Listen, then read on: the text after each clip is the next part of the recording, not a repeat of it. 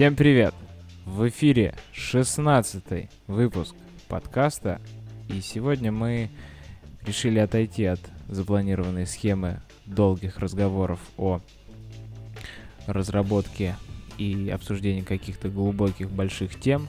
Сегодня мы кратенько запишемся про новости, разыграем обещанные призы и пойдем готовить презентации для DroidCon, которая будет уже в четверг. Но давайте сразу не будем откладывать долгий ящик. Погнали. Что у нас там сегодня? Сегодня у нас... Ты забыл я... представиться, да? Да, да, да, да, да, конечно. Сегодня я всегда с вами. С нами сегодня Саша. Саша, привет. Ты тут? Да, привет, привет. Лично Митя. Митя, привет. С возвращением. Всем привет, ребята. Привет. И Даня у нас на подходе. А, давайте сразу по новостям. Значит, что у нас с J Rebel? J Rebel обновились, там какого-то такого супер апдейта нету. А, просто багфиксы, но помимо багфиксов они сделали статейку, вернее не статейку, а анонсировали вебинар. Еще один очередной. Да, который говорит о чем? Я уже забыл. О чем. Который говорит по поводу того, как начать работать с JRebel, что нужно делать в первую очередь, чтобы с ним начать работать, э, в подводные камни JRebel, которые могут встретиться впервые, ну и всякие различного рода э, фишки, которые можно там применять, которых не так много, но так или иначе в JRebel они есть, и они более приятны, чем в Instant Run. Вот, поэтому э, надо и стоит сходить, послушать. 20, 28 сентября. Э, вот. Советую всем записаться. Так а Instant Run, он работает и, и, уже или нет? Ну, как сказать, он, работает э, с мелким функционалом в сравнении с JRebel, ну, как сказать, если говорить в сравнении с JRebel, то не работает. Если не сравнивать ни с чем, то как-то работает. Не-не, ну что-то работает, но я отключил. Он у меня как-то никогда хорошо не работает. Мне кажется, так быстро он не будет обновлять. Хотя ребят писали там кто-то в защиту его, говорили, что тоже неплохо. В общем, как вот цена бесплатная и 500 долларов, так вот и разница между ними. Ну да. Круто, что он да, есть. да, да. В любом случае он ускоряет. И это хорошо. Ну и про ускорение Genymotion обновились на версию 2.8. Не заставили долго себя ждать после обновления на 2.7, которые добавили ретину и улучшили производительность. И здесь еще лучше работают над производительностью они. Я обновился там, у меня как бы всегда все летало и продолжило летать. Ну, круто, Стало получше? Наверное, стало получше. У меня просто не, единственный- не установлен, я по- пользуюсь стандартным эмулятором. У меня единственный вопрос к Genymotion это то, что они SDK поставляют чуть-чуть старее версии, чем а, Ой, скажу SDK. Ну да, им ADB. нужно протонуть просто последний там какой-то И, их и, и бранчик, ADB не который самый последний, и он они, по да, умолчанию выходит стоит. чуть попозже. Да. Да, он стоит, и он старее, и когда ты что-то хочешь сделать из консоли, то там часто конфликты возникают и ADB, и поэтому нужно такое сообразить. Ага, у меня же он стартанул из Genymotion, надо бить его или там перезапустить оттуда. В общем, А есть какие-то проблемы с Либо э, изучить процессами? э, command line, э, эти флаги у ADB тоже помогает. Ну, они элементарны, по-моему. ADB help и все. Ну и так. Но вот по поводу... э, я вообще не вижу смысла использовать э, стандартный эмулятор, потому что, ну, только, может быть, какие-то э, вендорные там эмуляторы, вот, если это устройство никак не можешь купить, то, наверное, да. Слушай, я, знаешь, я обычно ковыряю рантайм, и мне интересно, как те или иные штуки работают в самых последних сборках, поэтому вот в таких случаях Genymotion все-таки будет проигрывать по свежести. Вот они, по-моему, вы- выпустили нугу там, что ли, через две, через три недели, да, получается, в сумме. ну да. Ну тогда уж, Сань, как бы твой путь это правильный. Правильный путь это брать Nexus, компилять себе нугу, вот, и как бы по-пацански все делать. Так Да. как-то Так и делается. совсем. Как будто бы тебе папа шестерку купил. Так, в общем, про Genymotion соглашусь с вами, и эмулятор смысл ставить обычный особо не вижу. Действительно, там что-то было у меня с ним неприятно, и поэтому... Ну, память он жрет, правда, вот кто-то из слушателей у нас писал на Хабре, и это правда. А И Genymotion как раз-таки в этом они молодцы. А вот, кстати, на маке, ребята, вы вот пользуетесь, да, Genymotion? Сколько у вас среднее потребление на один эмулятор? Незаметное. Не разряд, ну, разряд там 20% процессора он отъедает постоянно, там что-то поджуживает, но не так а по сильно, памяти? как- По памяти чего? Не знаю. я- Память он гигабайта полтора-два он занимает. Да, Точно, что-то типа того. Так там же еще сколько дашь эмулятору, там Ну, же от на настроек 16 зависит. На 16 гигабайт на машинке ок, на 8 гигабайтной проблем, да. Не, у меня было на 8 гигабайтный терпим, можно было работать с Genymotion. Я вспомнил, в чем может быть маленькая такая причина не использовать Genymotion. Это пользователь поленится загуглить, как установить Google Play сервисы на него и пойдут на эмулятор.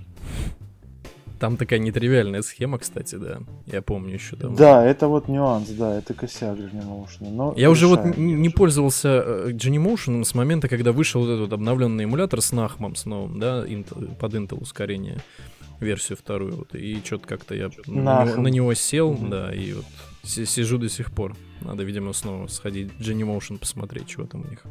Ну, в Genymotion нахма нету. Ну да, в Genymotion. Нахма нету, но памяти он ест Но он же поменьше. не может побыстрее работать, чем Ну с да. Так, подписчики хотят чат с нами в Телеграме.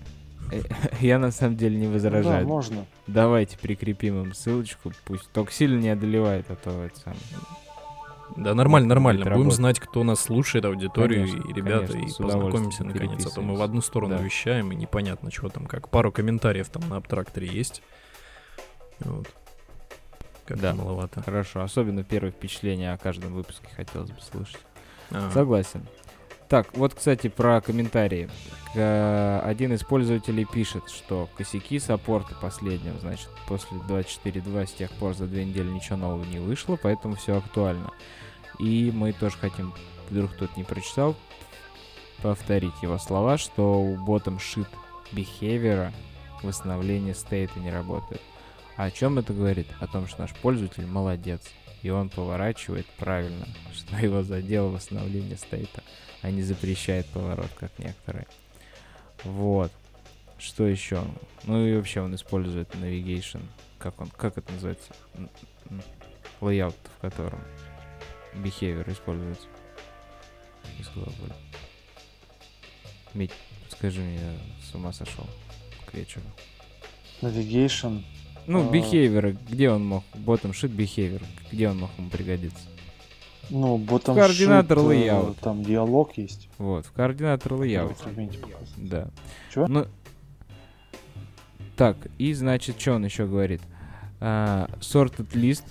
Ссылку даже прикрепляет на ищу сломан немного. Насколько немного непонятно. Fab координа- в координатор layout с сенчерами немного сломан. Ох, в общем, пом- вот мое мнение, вот, вот вы тоже, наверное, не используете координатор layout, раз не словились про behavior, и нормально живете, да? Мгм. Да, И, и, и я нормально живу без координатора layout. И мне кажется, постоянно что-то я только слышу о нем какие-то проблемы. но оно сырое просто еще все, вот это, вот эти все обновы. Да, сырой, А, сколько там координатору? Уже год? Тоже. Ну какой год? А, ну он раньше, да, пилился в это. Ну, Не, а, а, а, а вы мне объясните, вы мне объясните, как я понимаю, что делает координатор layout?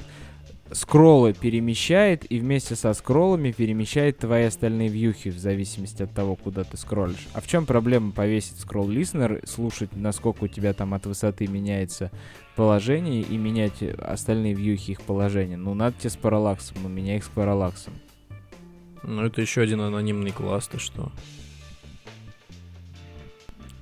Где? Да не надо на анонимный класс. Ты делаешь наследника своего scroll view и обрабатываешь все повороты и там. Ну, а лысенер у тебя где торчит?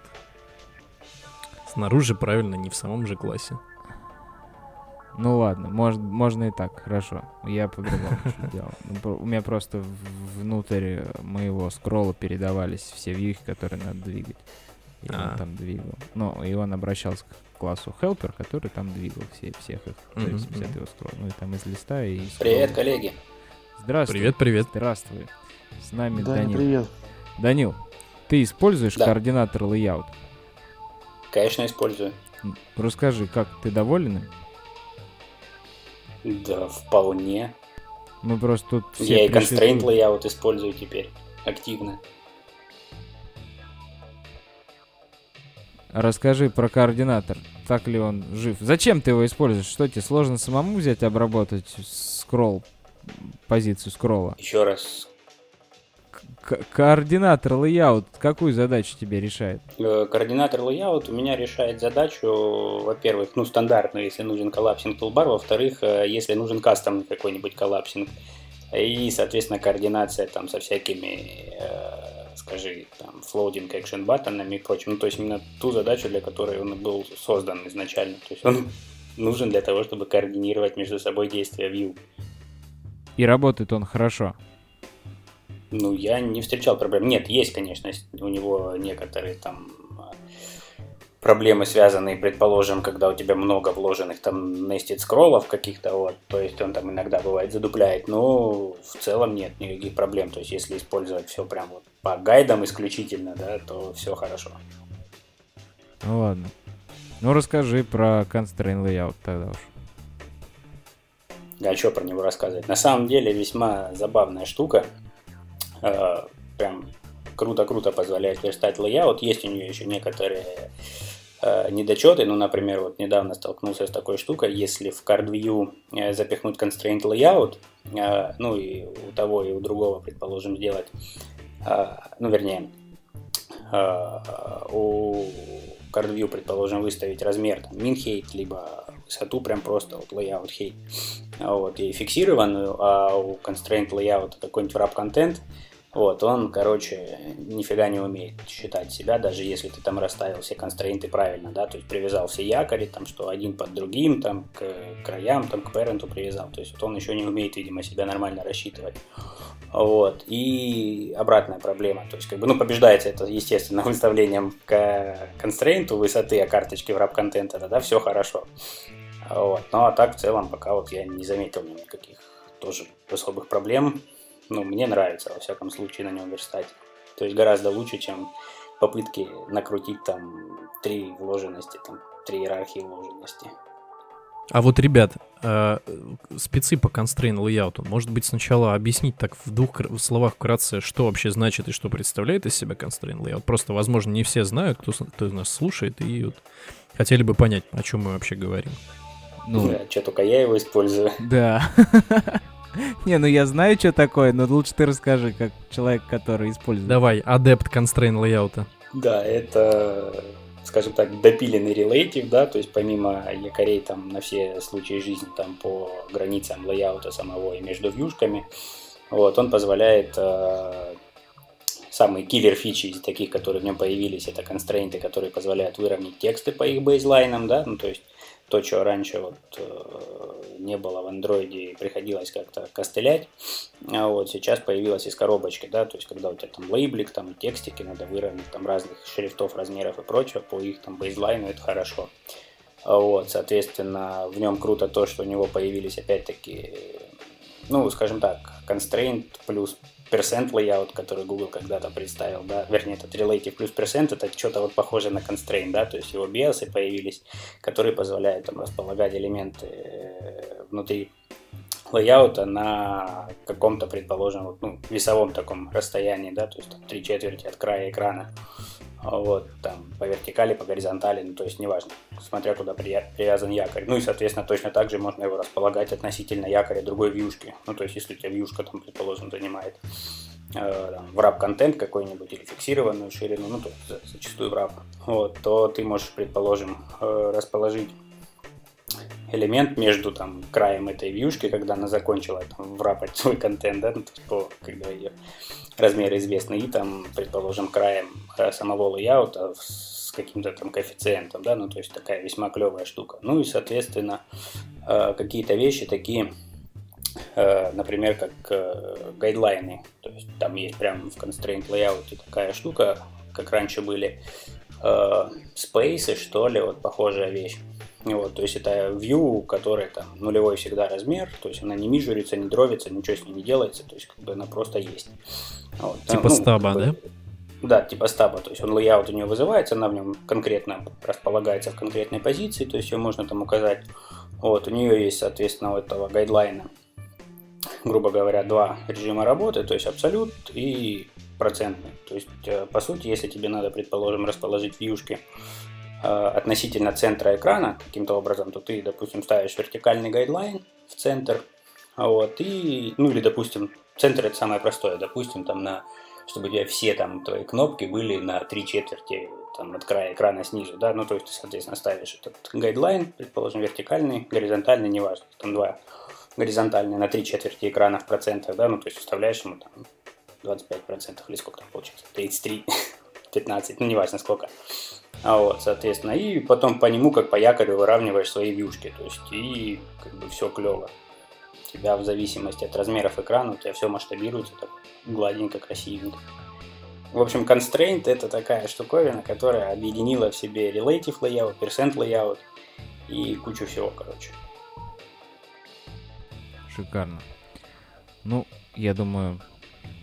Я думаю, это хорошо, но и релативом можно сверстать при желании.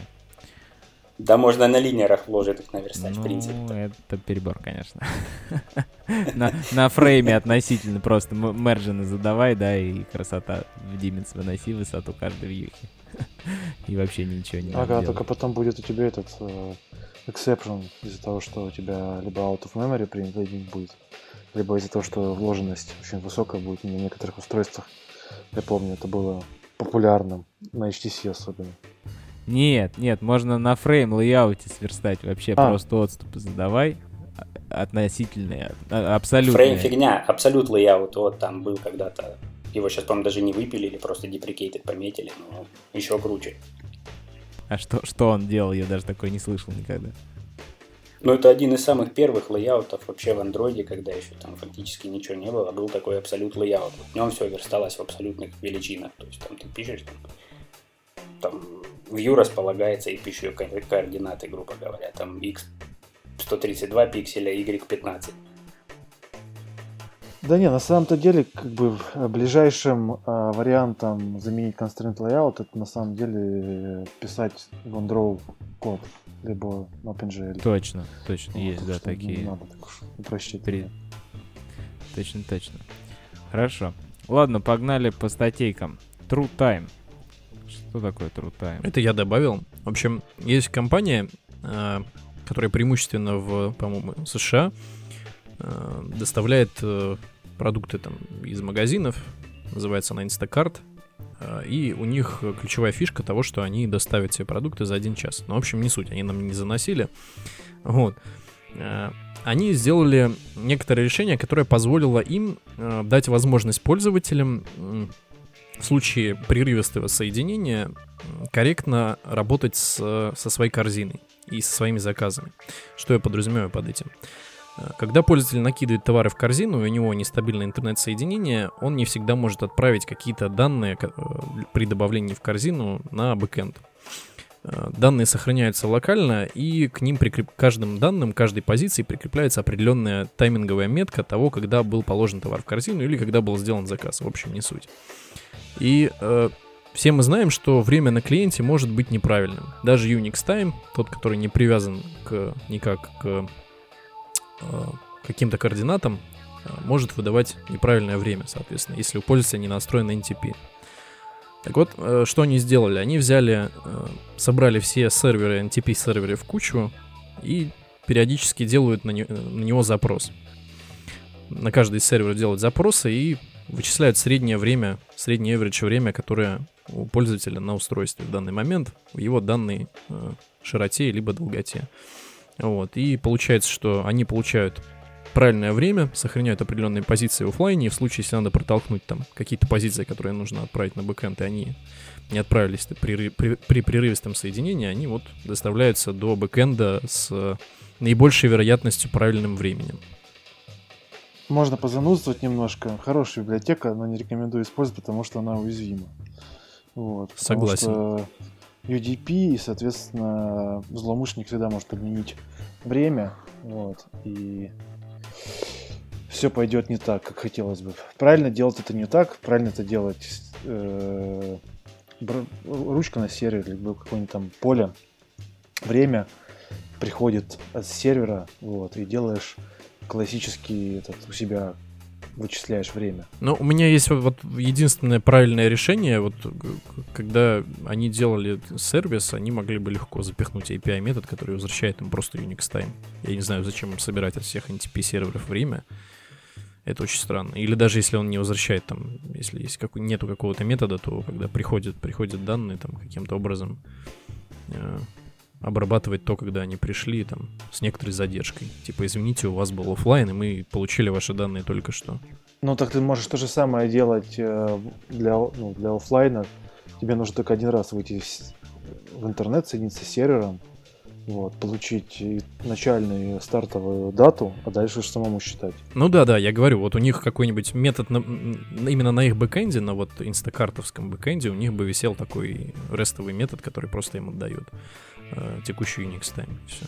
Просто для их приложения, вот, я считаю, что не на- нельзя использовать такую библиотеку, которую они написали. Надо делать по-другому. Зато модно все на RX. Ну да, да, да.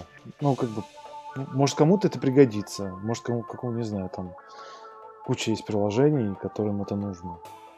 Вот, уверен. Но не, в- не в их случае. Мгм. Ну, в общем, в любом случае, э, э, э, решение применять локально время на клиенте, а потом засылать его на бэкэнд, это провальная идея с самого начала. Ну да, потому то что, по сути, должен бэкэнд быть должен контролировать время и принимать Да. решения по, по поводу того, как делать. А если, например, есть задача, есть необходимость решить эту задачу, в смысле, что там нужно доставить товары за час, то, там, не знаю, в момент, когда у пользователя был о- оффлайн, дождаться онлайна и там там, какой-то запрос на там, совершение покупки и в тот момент там выдать ему пуш, сказать, вот, наконец-то мы доставим, ну, получили ваш заказ и теперь мы начнем его обрабатывать. Просто это наглядный пример так, того, как не стоит делать. Вот. Да, да. И соединение должно быть безопасно. То есть там SLP, Ну, это все понятно. Да. А у UDP ты с этим UDP можешь делать, что хочешь вообще. Конечно, можно навернуть пакеты в другую сторону. Особенно прикольно будет, если, если э, компания завязана на вот этом вот часе, там, допустим, и у них какие-то обещания, если они исполнят там заказ в течение часа, то можно так навернуть весь бизнес нафиг.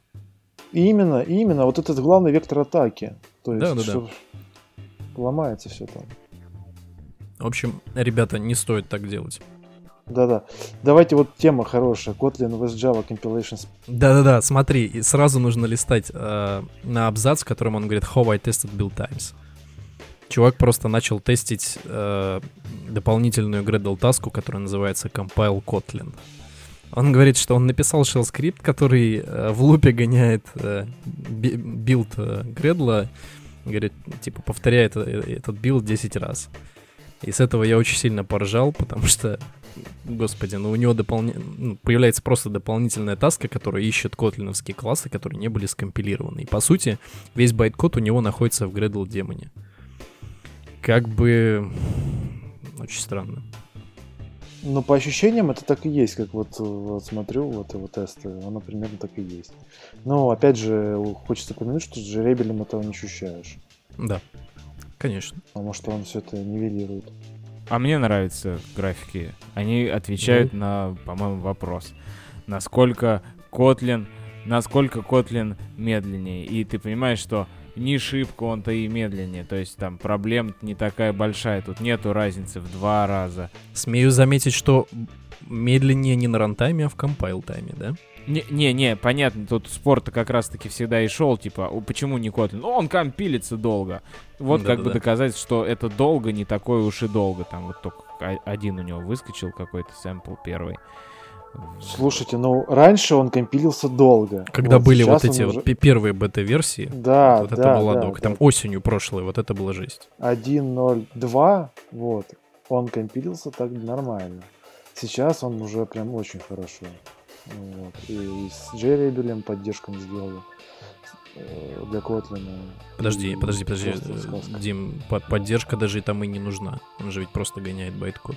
Ну, в, э, своем, фи- в своих этих ноутсах они постоянно там что-то улучшают для А, кода. ну может что-то в стандартной библиотеке там, какую-то совместимость. Ну просто он как бы гоняет обы- обычный байткод и... Может быть, что-то в котлиновской стандартной библиотеке было специфичное. Да, он из коробки, да, он из коробки работает, Мгм. вот. Он и с грувями работает, и со скалой работает, поэтому все нормально. В общем, еще один сомнительный аргумент против уничтожен. Да, да. Хорошо. Там основ- на самом деле это основной аргумент про Kotlin против Kotlin за- такой, что типа, а где мы найдем Kotlin разработчика? Вот это вот, вот это вот основная тема у работодателя, это вот основная тема. То есть вот Java, ее все знают, вот, а где мы найдем Kotlin разработчика? Вот это да, Ну, вот это да. От- ответ, ну, у меня ответ такой, что если человек за день не может разобраться в Kotlin, то значит, как бы не надо его нанимать. Вот. Ну, то есть Хреновый кажется, Java разработчик, раз не разобрался в Kotlin. день потерпит. Вот. Ну, хорошо, два дня. У меня был, по крайней мере, опыт втягивания человека и адаптация в Kotlin. Но скажу, что чувак в течение недели, в принципе, понял. Причем человек не знал совершенно парадигму функционального программирования, так или иначе, да, которые представлены в Kotlin. А, И несколько не понимал вообще, как работает байткод. И скажу, что такой, ну, получается, ну, такой между джуном и медлом э, чувак разобрался чуть меньше, чем за неделю. Сомнительный аргумент по поводу того, что мы не можем найти Kotlin разработчика. При, причем э, при, при всем при том, что у них достаточно понятная документация и все написано как на ладони. Да-да, тем более в большинстве случаев платят чувакам не, за, не, столько за, не только за знание Java, но и за знание фреймворка Android и обход умения обходить все костыли, верстать красиво и делать бизнесовые задачи, воплощать их в жизнь. Неважно, там, бизнесу воплощает он их на Kotlin или на Java воплощает их. Аутсорсовой компании могу сказать, что некоторую решающую роль все-таки язык влияет. А, Язык влияет, и некоторая решающая роль в этом есть, потому что у нас, например, несколько такое э, отношение, э, наверное, больше в угоду э, заказчику, нежели чем предпочтение разработчиков и там какая-то какой-то здравый конструктивизм, да, то есть вот просто если отдать э, заказчику проект там на дальнейший саппорт, то, вероятно, это будет несколько сложнее, нежели чем на Java.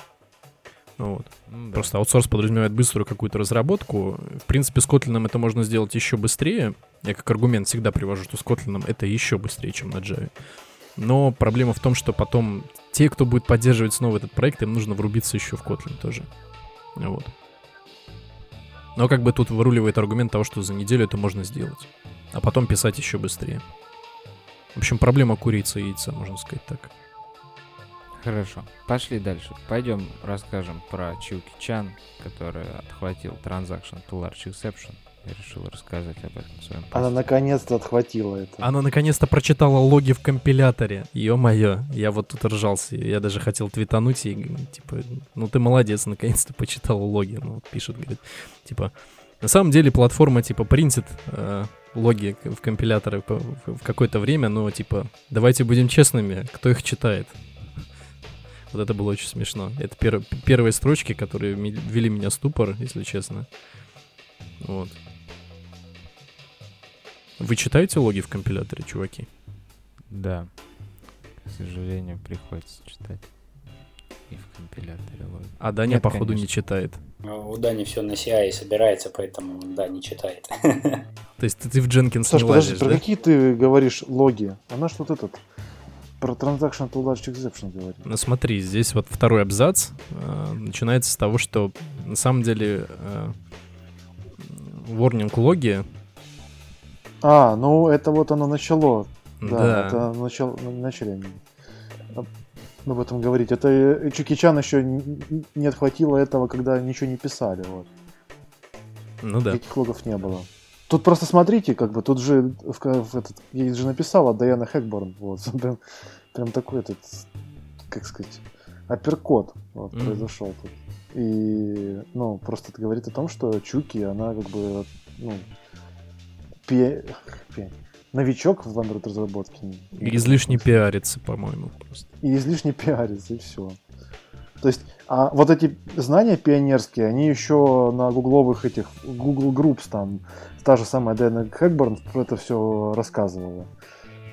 Про APC, про Binder. У них на, на ютубике там серия этих видеороликов, которые не выпускают там. Я про Google имею в виду. Там всякие performance -паттерны и всякие там такие их how-to. И вот там вот это все обсуждалось уже, по-моему, году в 2013-2014. Не, Саша, это обсуждалось в году, наверное, 2009. Я имею в виду, что вот прям видео записали и вот прям выложили Ну да, на это- ютубе. Вот это обсуждалось Мгм. еще, говорю, три года назад.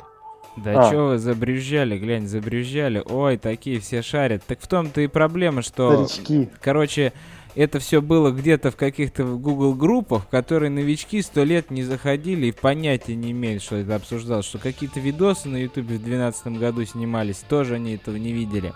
А Чуки написал, они ее все фоловят, такие, о, прикол, будем знать.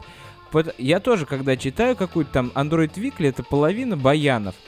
Вот, реально. Но для кого-то это откровения, которых они не видели, потому что в аналах истории они затерялись, где-то свалились, и их мы знаем, потому что сталкивались давным-давно. И тогда они также всплывали и появлялись раньше. А для новичков это то, что нужно. Поэтому обсуждать то, что кажется нам баянами, это полезно, и новички об этом узнают. Ну так вот мы и хайпим эти баяны. Мы сейчас обсуждаем это, и Да, согласен. все прислушаются, и вот начнется какое-то хотя бы обсуждение, понимание, и вообще начнут вырубаться, что происходит. Да-да. Не, я, кстати, вот для новичков, собственно, стойте, ну, собственно, надо рассказать, для тех, кто не знает, да, М. вот, что, э, что, о чем же вообще речь-то была? То мы ходим вокруг да около. Ну да, мы так поговорили, типа, обосрали чуки, вот, ну, а вот не сказали, что же такое. Да, там проблема-то очень простая. Про- Проблема в том, что э, есть Linux ядро, которое Android, Android имеет там свои модули, вот, и очень сильно она пропачена командой Google. А, И там есть такой э, модуль, Binder называется, собственно, через который весь IPC в Android работает. А, И, соответственно, вот, вот это вот окно вот этого Binder а, там это определенный размер буфера. И вот оно ограниченное. Вот. Если ты попытаешься передать там больше данных, то, соответственно, ты можешь получить э, вот, собственно, transaction э, to large exception. Вот и все. Собственно, то, что она и получила. У нее большой интент какой-то был. Очень большой. Да, да, да, да. Ну, Я не знаю, что можно передавать вот так в один экран. Это ад какой-то. Да какой-то сериализованный этот... э, Объект, Дж- Джейсон здоровенный какой-нибудь, да. Нет, нет, я думаю, даже serializable, имплемент serializable, который засовывается в этот intent, по-моему, там... Подожди, ну знаешь, может. на самом деле, чтобы словить в се- в сериализации 700 килобайт, это нужно хорошо постараться. Окей, хорошо, строку на то засунула, да. Вот, нормально. подожди. Да, да, да.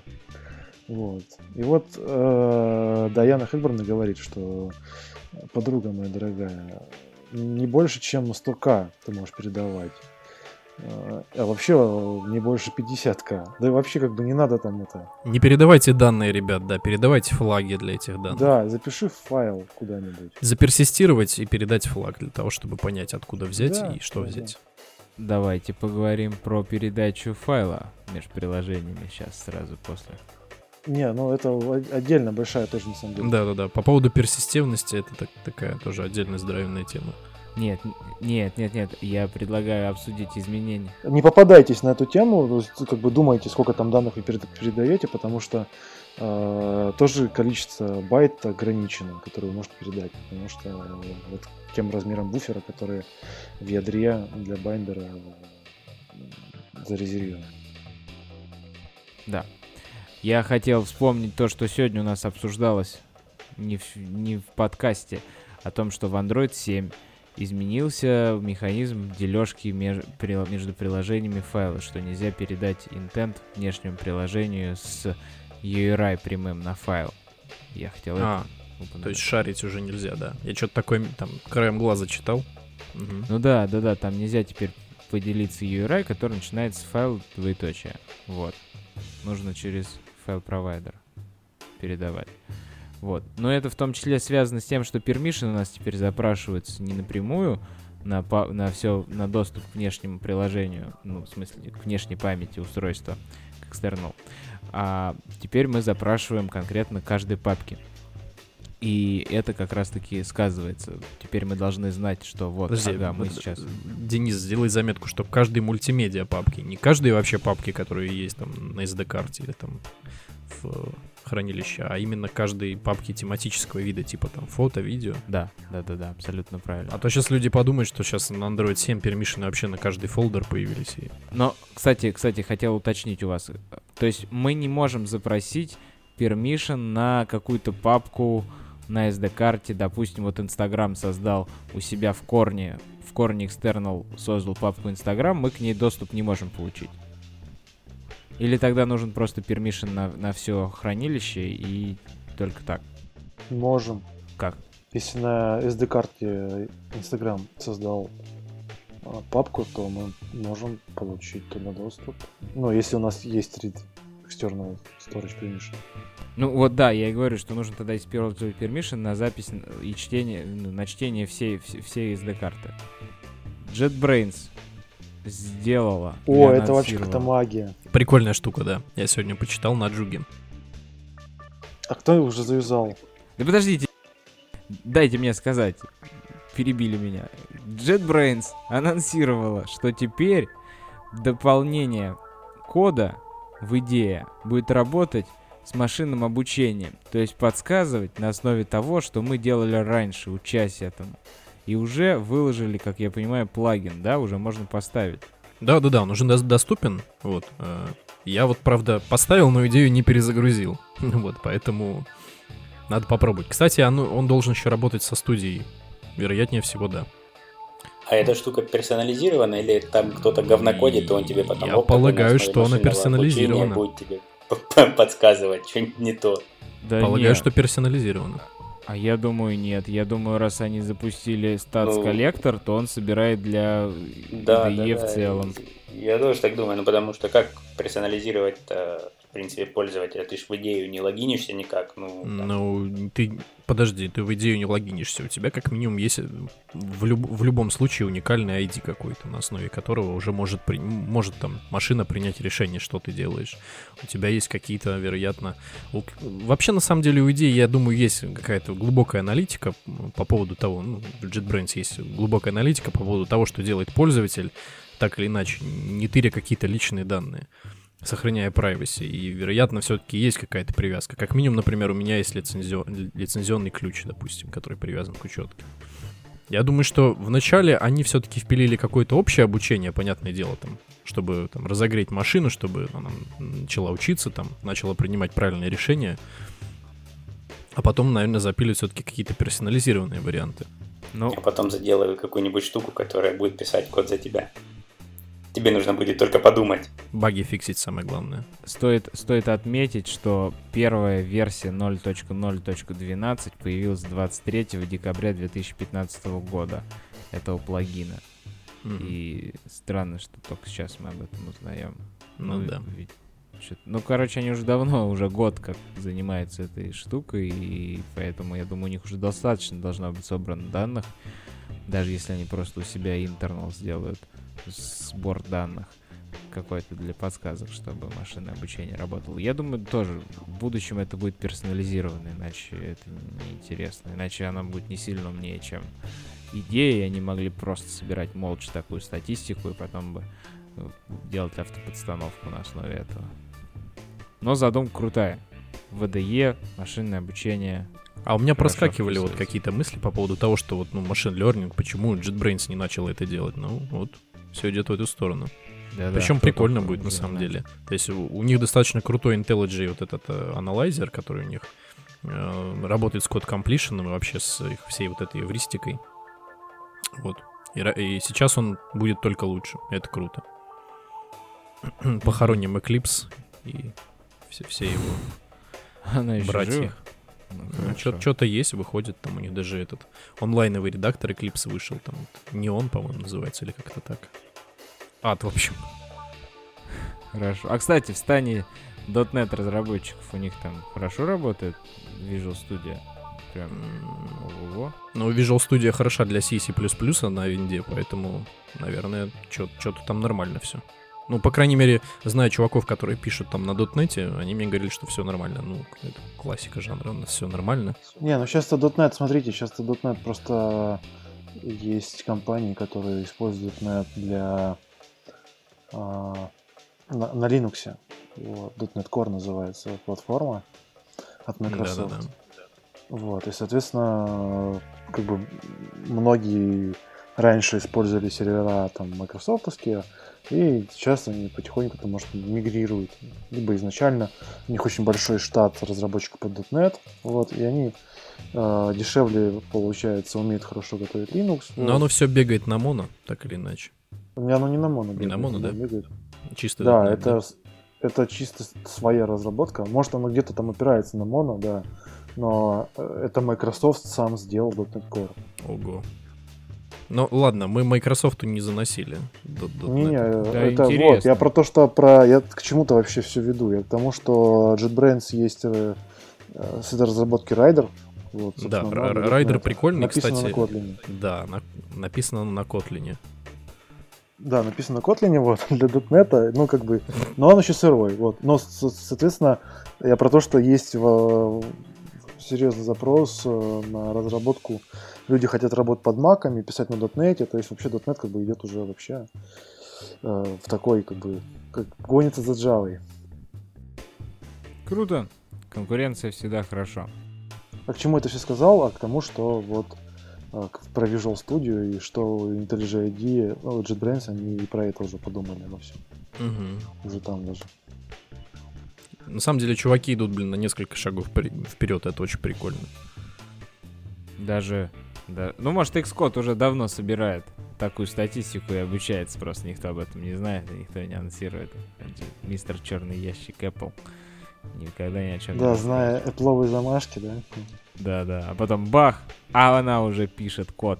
Вы только Siri расскажите, вечером на ночь есть свой план своего приложения, а утром у вас уже готовое приложение. Android Studio 2.2. Наконец-то. Прошло, прошло Буквально почти час назад. полгода.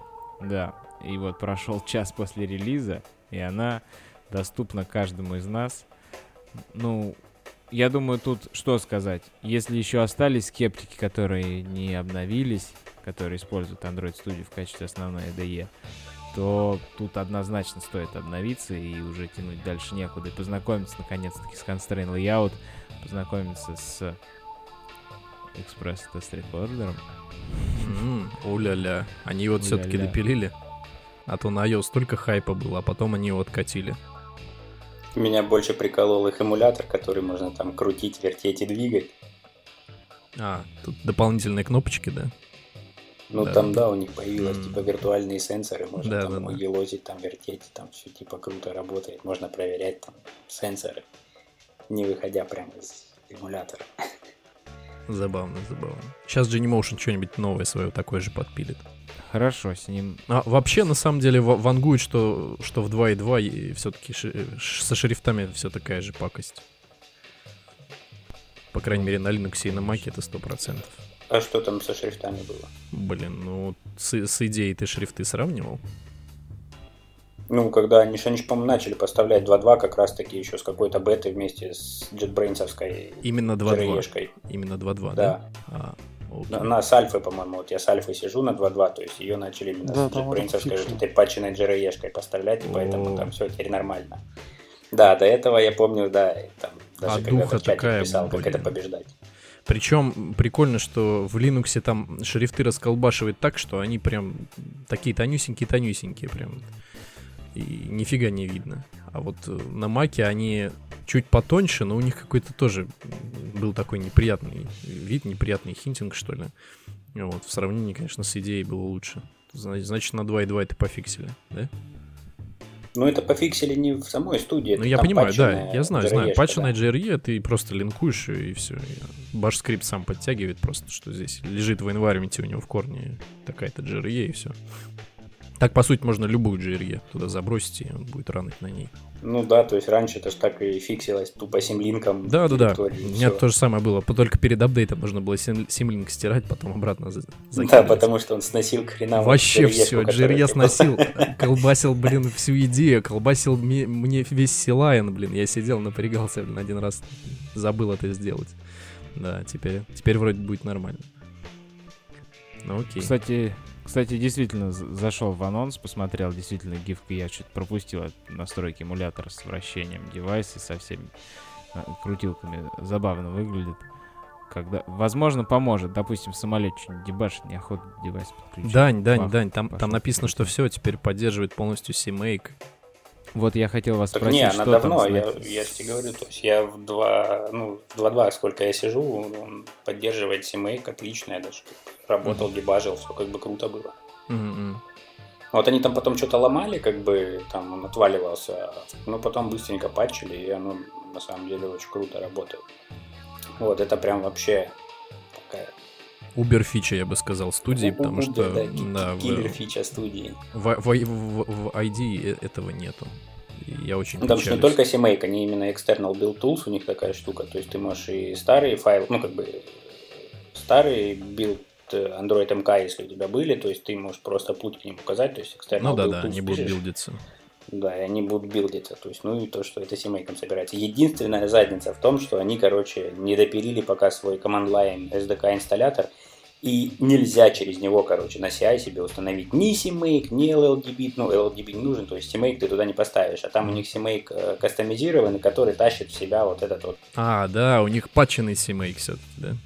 Да, да, да. А, То есть ну, там на гитхабе лежит вот этот старый, сто лет назад, короче, там, по-моему, два наших пацана писать начали этот CMake скрипт, э, просто монструозный, там, на 8к строк вот, который как раз таки все это дело там хендлит, ищет, там SDK у тебя, там, вернее, NDK, там все, короче, там SDK проверяет, как бы, и собирает. Ну, они просто Google что сделали, не взяли CMake, завернули в него этот скрипт и просто там подправили пути, что он теперь автоматом оттуда подтягивает. Вот. Но как бы да, через, если ты там пробуешь на CI это все развернуть, то да, андроидовский SDK он не умеет. Ты такой пишешь, оп, а он говорит, ну хрен тебе. Вот. Ну и такая же проблема, допустим, с э, там, constraint layout ами и со всем, в общем. То есть, если ты хочешь заюзать там на CI, обновить SDK и поставить там какую-нибудь фишку, связанную там вот, с constraint layout ами, сейчас ты SDK, ну как бы э, андроидовский плагин градловый, да, он умеет подтягивать зависимости угу. автоматом. То есть он, зависимости смотрит, откуда именно? А, ну, то есть он умеет скачивать обновленный SDK. То есть ты можешь просто а. обновиться там на последний там build tools ы, там, а последний support а, и ты, прочее. Ты говоришь по поводу флешка, да, в Properties? Который вставляешь в Properties, и он как бы подхватывает. Нет, нет, нет. Просто сейчас как бы стандартный Android плагин, которого там 2.2, я не знаю, может 2.1 это тоже умел, но вот 2.1 тоже умел. не умел. 2.1 умеет. А вот, как бы. Да, то есть и 2.2 умеет, как бы, то есть если ты там пишешь, что ты хочешь там использовать там новый там саппорт какой-нибудь, там, даже если ты не обновлял там SDK ручками через command line там или через э, просто через GUI, он автоматом видит, что ты как бы у тебя зависимость э, выше, чем у тебя сейчас в локальном репозитории мавеновском. Он как бы умеет, ну, именно в SDK-шном репозитории, он умеет это подтягивать автоматом.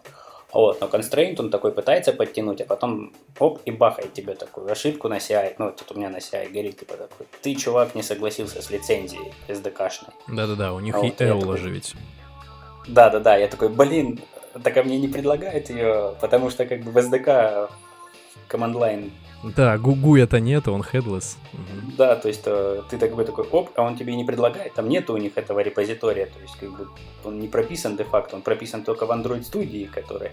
Я уже вот с этой проблемой сталкивался давно, блин, у меня возникали мысли, вот, вот этот вот рудимент в виде SDK Tools, это вот такая корявая фигня, потому что а, из-за нее вот как раз-таки все вот эти вот проблемы с тем, что нужно вот синхронизировать все тулзы, все dependency, вообще проще было бы да, впи- впилить всю, всю эту дрянь в Android плагин, локально там каким-то образом разруливать эти соглашения, там, даже через Command Line тот же самый, э, и подтягивать dependency по-нормальному. Не вот, вот этот вот Maven Local, который у нас там создается, и там со всеми кишками, со всеми версиями хранится. По-нормальному через Gradle, через их как, какой-то там, э, не знаю, там, э, бинтрей или там, не знаю, или через там, Nexus, что у них там, что-нибудь, что-нибудь, Ну что да, они ну да, бы заюзают, взя- здорово. взяли бы, сделали бы по-нормальному, потому что вся, вся эта одуха, которая тянется из э, там вот этого из, из DK Tools, она вот какая-то какая-то неповоротливая совершенно для себя э, вообще основательно. Да, а так сейчас, допустим, вот э, я там разворачивал э, на CI у себя тут и- Indicate, да, чтобы собиралось. То есть ты там ле- лезешь, короче, в Android Studio, копируешь вот эту ссылку, на которой они там лезут за обновлениями, открываешь ее, находишь там Ctrl-F, откуда, по какому урлу тянется этот CMake, в гетом его выкачиваешь и, и таром распаковываешь, и все нормально работает. Вот. Ну и там есть, естественно, хак, который позволяет тебе там обновить constraint layout, ну то есть, чтобы он загрузился, но тоже как бы это так нетривиально. То есть, если кто-то столкнется с такой штукой, ну как бы нагуглить можно, ну блин.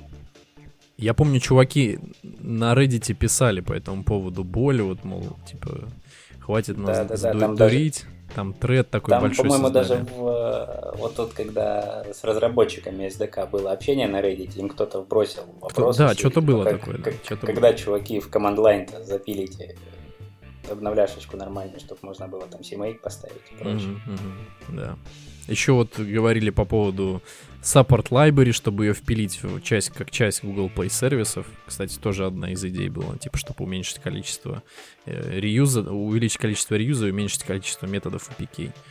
Типа вот почему у вас Play сервисы висят, типа, отдельным APK, а вот там э, тот же самый Support Library, там AppCompat вы не можете вынести, мол. Наверное, просто разные команды. Получение dependency и работы с ними, конечно, у Гугла есть некоторые проблемы, есть куда двигаться. Вот, кстати, об этом никто не упомянул на Хабре. А Да-да-да. Мы бы хотели услышать подобное. Но давайте сначала расскажу, как я вычислил победителя, получающего. А вот давай, себе. вдруг ты нам врешь всем. Вот такой сидишь и, типа, Да. там, не знаю, какого-нибудь чувака, который тебя занес, там, выбрал. своего. А вот давайте переразыграем. А вот давай. будет того чувака. Давайте, открывайте кто-нибудь. Вот открой, Саша, у себя рандом-генератор. А я буду диктовать тебе циферки. Давай, давай, сейчас. Так, в общем, смотри, тут есть 22 левые соцсети и 4 мажорные. Поэтому каждой из мажорных мы вес даем по 10, а остальным все остальное. Поэтому от, от 1 до 62 выбирай цифру. Цифра 4. Отлично. Facebook. Тут первый идет на абтракторе Facebook. Открываем Facebook. Значит, сейчас я открою Facebook и введу в нем хэштег, с которым должны были выкладывать посты. Ввожу в поиске хэштег. Да, правильно, Facebook понял, что это хэштег. И смотрю, сколько у нас публикаций. А Facebook не считает количество публикаций. Ха! Их всего раз, два, три, четыре. Четыре публикации. Как в воду смотрел. Да. Хорошо, давай. Значит, и среди четырех публикаций нажимай случайный номер. Цифра 3. Цифра 3. Значит, первый у нас Андрей Куликов. Хорошо, что Андрюш не, не получил, а то получилось нехорошо. Вот. Типа своим заносим. Да. А вот Александр Попсуенко 8 сентября поделился и тем самым невзначай сейчас получил J-Rebel лицензию, с чем мы его и поздравляем. Поздравляем. Ну, на самом деле, я все-таки свой первый розыгрыш тоже сохраню. У нас J-Rebel достаточно. И я первый раз точно так же шел рандомом. И меня выиграл ВКонтакте парень. ВКонтакте все-таки побольше было публикаций, и жалко, что будет, если мы там никому не дадим. Ну, я думаю, да, Там- дв- две лицензии можно раздать. Вполне, вполне, вот. И там Дим Попов из Ленинграда тоже получает лицензию. У него и друзей побольше, и репост хороший получился. Я напишу в личку победителям, сообщу, как им получить J-Rebel, с чем мы их поздравляем. Но, наверное, да даже не наверное, а я вас уверяю, на этом конкурс не заканчивается. И в одном из следующих выпусков мы еще разочек разыграем один J-Rebel. Когда не скажем. Поэтому, если вы еще не репостнули, вы репостните, пусть у вас полежит. Глядишь, на вас рандом великий и укажет в следующем выпуске. Да, репост это дело неплохое. Да, от вас, как говорится, не убудет, а нам приятно. Давайте теперь поговорим о людях, которые писали комментарии. И кто из них поедет на DroidCon бесплатно. Итак, мы тут посовещались, посовещались и поняли, что особо отметим пользователя с ником Кен Руби, который чуть ли не единогласное голосование у нас принял победу. И также мы дадим человеку с ником White Man, у которого еще и чистая разметочка, которую легко читать. Но мы не за это оценивали, мы за содержание, честное слово. Вот. Человек, который написал Респект коммент... за маркдаун. Да-да, человек, который написал на абтракторе, мы тебя заметили, прочитали, но вот, извини, наше жюрийное мнение сошлось на двух других.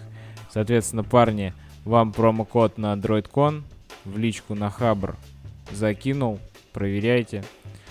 А, что еще можно сказать? Спасибо, что... Слышишь, DroidCon после, послезавтра, грубо говоря, такой ты им личку на хабр закинул, и подкаст выйдет завтра, да, такие чуваки такие послезавтра смотрят, такие, ё, да, у меня DroidCon. Я надеюсь, что все получат заслуженные призы вовремя. мы не задержимся. Также мы ждем всех на DroidCon, пообщаемся, поразговариваем, пообсуждаем. Может быть, вечером куда-нибудь сходим с радостью. Будьте в курсе последних новостей. Пишите нам о них. Спрашивайте, мы всегда ответим. Спасибо за сегодняшнее присутствие нас в ваших ушах. И спасибо всем записавшимся. Всем пока. Всем пока. Пока. Всем пока.